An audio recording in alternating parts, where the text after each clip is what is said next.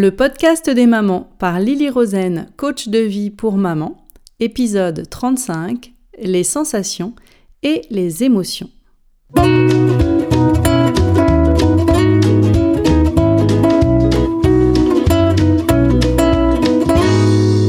Le podcast des mamans, c'est pour tous ceux qui s'intéressent à la famille. Parce qu'une famille heureuse passe par une maman heureuse et qu'être une maman heureuse, ça s'apprend. Parce qu'avoir des enfants vous donne envie d'être une personne encore meilleure et vous en apprend toujours plus sur vous-même, je vous propose de découvrir comment apprendre à construire le bonheur de votre famille. Bonjour à toutes, j'espère que vous allez bien. Aujourd'hui, nous parlons de la différence entre les émotions et les sensations. Nous allons en parler dans trois contextes différents. Nous allons en parler dans le contexte du stress, dans le contexte de la faim dans le contexte de la fatigue. Ces trois contextes, j'en suis sûre, vous parlent dans votre vie quotidienne. Commençons par quelques définitions. Qu'est-ce qu'une sensation et qu'est-ce qu'une émotion? Une sensation, c'est un signal physique que vous ressentez dans votre corps. Si vous vous brûlez avec du feu ou quelque chose de chaud, vous éprouvez une certaine sensation.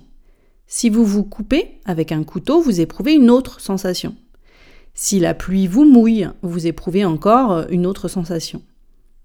Une sensation commence d'abord dans votre corps et ensuite elle monte très rapidement jusqu'à votre cerveau et celui-ci réagit, celui-ci répond de la façon appropriée. Une émotion, c'est tout l'inverse. Vous ressentez l'émotion dans votre corps, c'est vrai, mais elle part toujours d'abord de votre cerveau. Vous faites face à une circonstance, cela déclenche en vous des pensées qui déclenchent en vous une émotion. Ou bien vous réfléchissez à quelque chose, vous avez des pensées qui déclenchent une émotion. Pour l'émotion, c'est ce qui se passe dans votre cerveau qui envoie un signal vers votre corps. Voilà la grande différence entre une sensation et une émotion. La sensation débute dans le corps et monte avertir le cerveau, L'émotion, elle, part du cerveau et fait réagir le corps.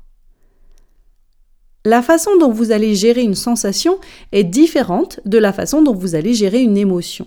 Et lorsque vous devenez capable de faire la différence entre le signal de l'émotion et le signal de la sensation, vous devenez capable de donner la réponse appropriée à votre corps ou à votre cerveau. Appliquons maintenant tout cela dans les trois contextes dont je vous ai parlé. Parlons tout d'abord du stress. Donc, la sensation de stress dans notre corps peut s'exprimer lorsque nous faisons du sport, par exemple, et que nous poussons notre corps au bout de ses limites. Il s'agit d'une tentative de notre corps de se protéger. Une sensation part de quelque part dans notre corps et voyage jusqu'à notre cerveau pour signaler le stress physique que ressent le muscle que nous sommes en train de trop solliciter, par exemple. Le stress est un signal. C'est une façon de nous avertir que nous avons atteint notre limite physique. C'est un mécanisme de protection. Une façon de nous prévenir d'une blessure ou de nous avertir que nous sommes en train de nous blesser. Ces signaux sont importants et nous devons en tenir compte afin de prendre soin de notre corps. Le stress émotionnel est une notion qui nous est beaucoup plus familière. Cette émotion commence dans notre cerveau.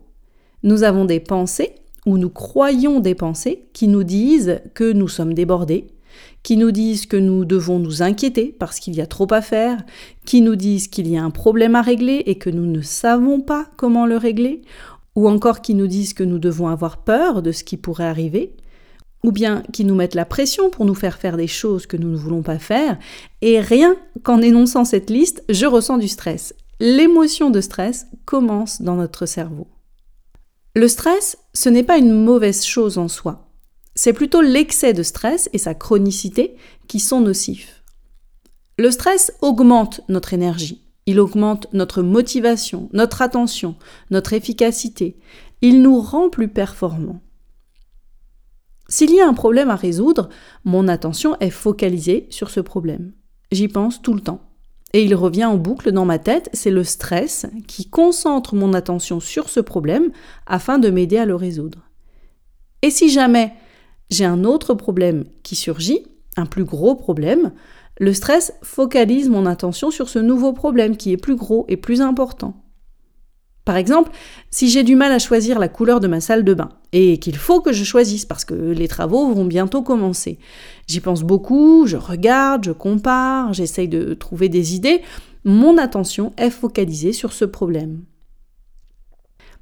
Mais si au même moment, ma fille tombe malade, alors mon cerveau se concentre sur ce qui est le plus important, prendre soin d'elle et m'occuper d'elle, prendre sa température, l'amener chez le pédiatre, m'assurer qu'elle prenne bien ses médicaments, la câliner, etc.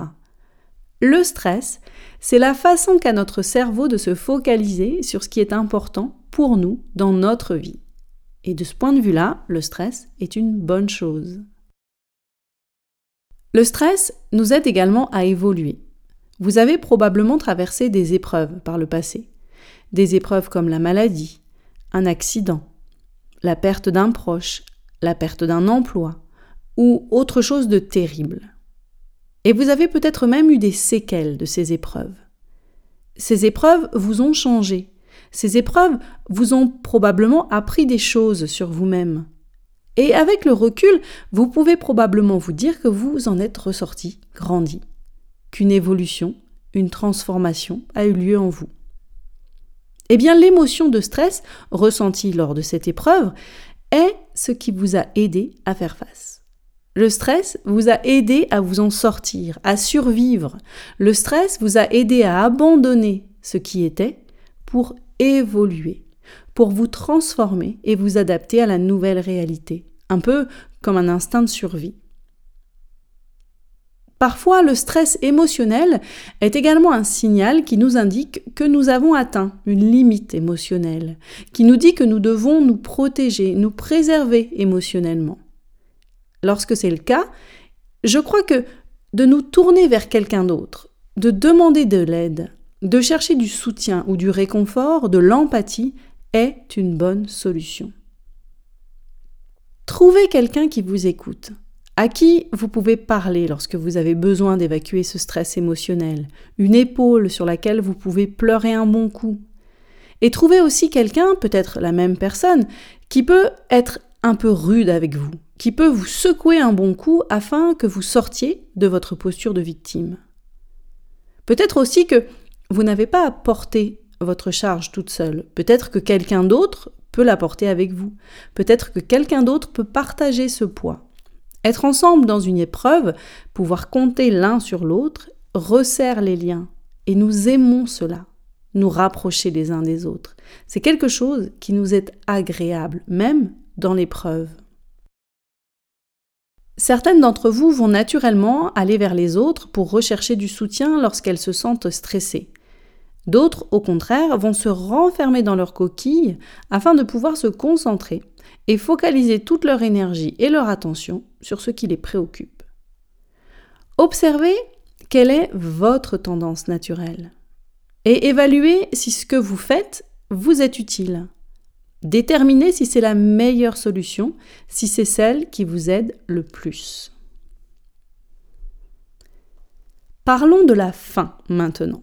La sensation de faim commence dans votre corps et remonte jusqu'à votre cerveau. Vous la ressentez probablement dans votre estomac, ou bien ce peut être aussi un mal de tête.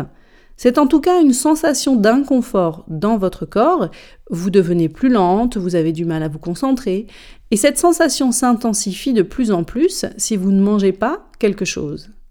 La sensation de faim indique à votre cerveau que vous avez besoin de vous nourrir. La faim est un mécanisme de survie qui nous aide à nous maintenir en vie. Mais Combien de fois par jour mangez-vous sans même ressentir cette sensation de faim? Nous mangeons si fréquemment que nous n'éprouvons que rarement la sensation de faim. Et cela a pour conséquence que nous sommes tous plus ou moins en surpoids de quelques kilos. La faim émotionnelle, quant à elle, commence dans notre cerveau. Elle est déclenchée par une pensée et elle fait ensuite réagir notre corps qui nous donne l'envie de manger quelque chose. La faim émotionnelle vient d'une émotion négative, telle que l'ennui, le stress, la tristesse, la solitude, etc. Toutes ces émotions sont créées par mes pensées. et la faim émotionnelle voyage jusqu'à mon corps et me dit que j'ai faim, que je dois manger quelque chose.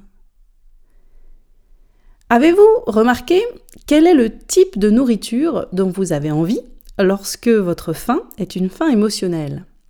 Vous n'avez pas envie de concombre, de carottes, d'avocats ou de tomates ou de crevettes, non, non, non.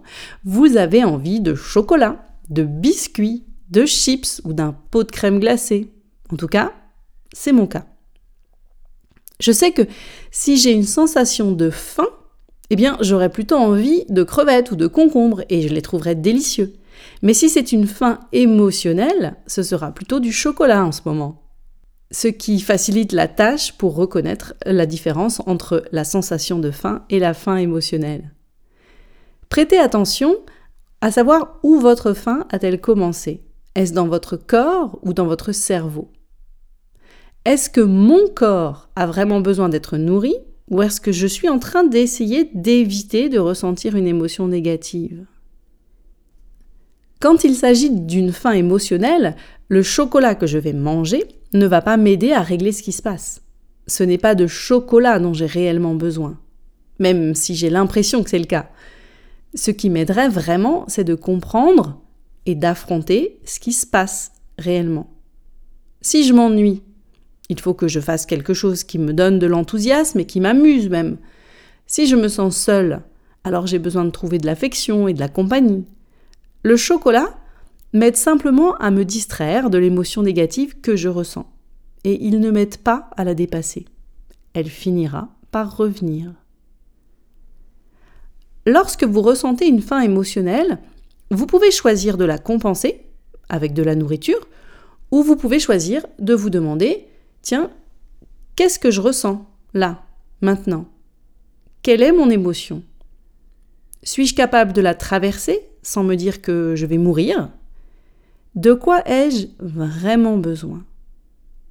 Ou bien est-ce que je veux manger ce chocolat tout en sachant que je le fais pour compenser, pour éviter mon émotion négative? Et si jamais vous choisissez de manger le chocolat, car oui, vous le ferez, nous le faisons toutes, je le fais, nous sommes des êtres humains. Faites-le en comprenant vraiment ce qui se passe en vous. Parlons maintenant de la fatigue. Je vous ai déjà parlé de la différence entre la fatigue physique et la fatigue émotionnelle dans l'épisode 21 du podcast des mamans, Comment avoir plus d'énergie. Je vais en faire un petit rappel ici, mais si le sujet vous intéresse et que vous voulez vraiment en savoir plus, je vous invite à aller écouter cet épisode. La sensation de fatigue commence encore une fois dans notre corps. C'est une diminution des forces, un ralentissement, une baisse de l'énergie, des bâillements, une perte de l'attention. C'est votre corps qui envoie un signal à votre cerveau disant que vous avez besoin de vous reposer, de dormir pour vous recharger. C'est le corps qui nous dit que nous avons atteint une limite. C'est là aussi un mécanisme de survie. Et bien sûr, nous voulons respecter cette limite. La fatigue émotionnelle, à l'inverse, débute dans notre cerveau. Elle est causée par nos pensées. Comment vous réveillez-vous le matin? Soyez curieuse et observez un peu de quelle façon vous vous éveillez. Personnellement, je sais que si j'ai dans ma journée des choses à faire qui me plaisent, comme retrouver une copine, aller à un cours de sport ou travailler sur un nouveau projet, alors là, je me lève sans problème. J'ai de l'énergie. J'ai même besoin de moins d'heures de sommeil que d'habitude. Si j'ai un nouveau projet dans mon travail, un projet sur lequel j'ai hâte de travailler par exemple, d'avancer, je peux me lever tous les matins sans problème à 5h30 et ne pas me sentir fatiguée. Mais si c'est mercredi et qu'il pleut toute la journée comme en ce moment, et que je me dis que je vais être coincée à la maison avec ma fille à faire des choses qui m'ennuient, et si je me dis que la journée va être très longue, alors je vais me réveiller fatiguée. D'ailleurs, je ne vais pas me réveiller du tout, je vais attendre que ma fille vienne me réveiller tellement je n'ai pas envie de me lever. Et cette fatigue va me tenir toute la journée. J'aurais probablement besoin de faire une sieste. Je n'aurais pas envie de faire les choses que je suis supposée faire. Et toute cette fatigue est créée par mes pensées. Mes pensées sont tellement négatives qu'elles m'épuisent. Mais la bonne nouvelle, c'est que mes pensées ne sont que des options parmi lesquelles je peux choisir. Je peux choisir de garder celles que j'ai ou je peux choisir d'en avoir d'autres qui me seront plus utiles. Et bien sûr, je peux toujours choisir de faire une sieste avant. Ce que je voudrais vous dire, c'est surtout, surtout ne vous jugez pas. Ne vous jugez pas lorsque vous choisissez la sieste alors même que la fatigue est émotionnelle. Ne vous jugez pas lorsque vous choisissez de manger le chocolat lorsque la faim est émotionnelle. En vous jugeant, vous ajoutez de la négativité à votre négativité. Et cela ne vous servira à rien. Cela ne vous sera jamais utile. Je sais que certaines d'entre vous ont pour habitude de se culpabiliser parce qu'elles pensent que culpabiliser les aidera à changer. Mais non, ça ne marche pas comme ça. D'ailleurs, vous le savez bien. Est-ce que vous culpabiliser vous a déjà aidé à vous sentir mieux et vous a déjà aidé à changer? Non, bien sûr que non. C'est tout l'inverse en fait. Lorsque vous êtes en paix avec la personne que vous êtes, lorsque vous êtes en paix avec vos qualités et vos défauts, Lorsque vous êtes en paix avec vos bons et vos mauvais choix, alors vous trouvez la force de changer. Ne vous jugez pas et ne vous culpabilisez pas. Choisissez de vous accepter tel que vous êtes afin de changer si vous en avez envie. J'espère qu'après cet épisode, vous aurez envie de vous observer, d'observer la différence entre vos émotions et vos sensations afin que vous compreniez ce qui se passe vraiment et afin que vous trouviez la réponse la plus juste concernant ce dont vous avez vraiment besoin. Vous serez étonné de découvrir que votre comportement par défaut, celui que vous avez depuis si longtemps, depuis de si nombreuses années, peut commencer à changer en prenant simplement conscience de ce qui se passe en vous. Vous pouvez alors choisir plus intentionnellement ce que vous voulez faire et prendre la responsabilité de vos choix. Vous pouvez alors sortir de votre mode de comportement par défaut. Voilà, c'est tout pour aujourd'hui. Toutes mes excuses pour la voix un petit peu cassée lors de cet épisode. N'hésitez pas à parler du podcast des mamans autour de vous. Je suis certaine que près de vous, il y a des mamans à qui ces épisodes feraient du bien. Choisissez-en deux ou trois, deux ou trois mamans. Envoyez-leur un mail avec le lien vers ce podcast et dites-leur que c'est votre cadeau de Noël. Je vous souhaite de très belles fêtes de fin d'année en famille et avec vos amis et je vous dis à l'année prochaine en 2020.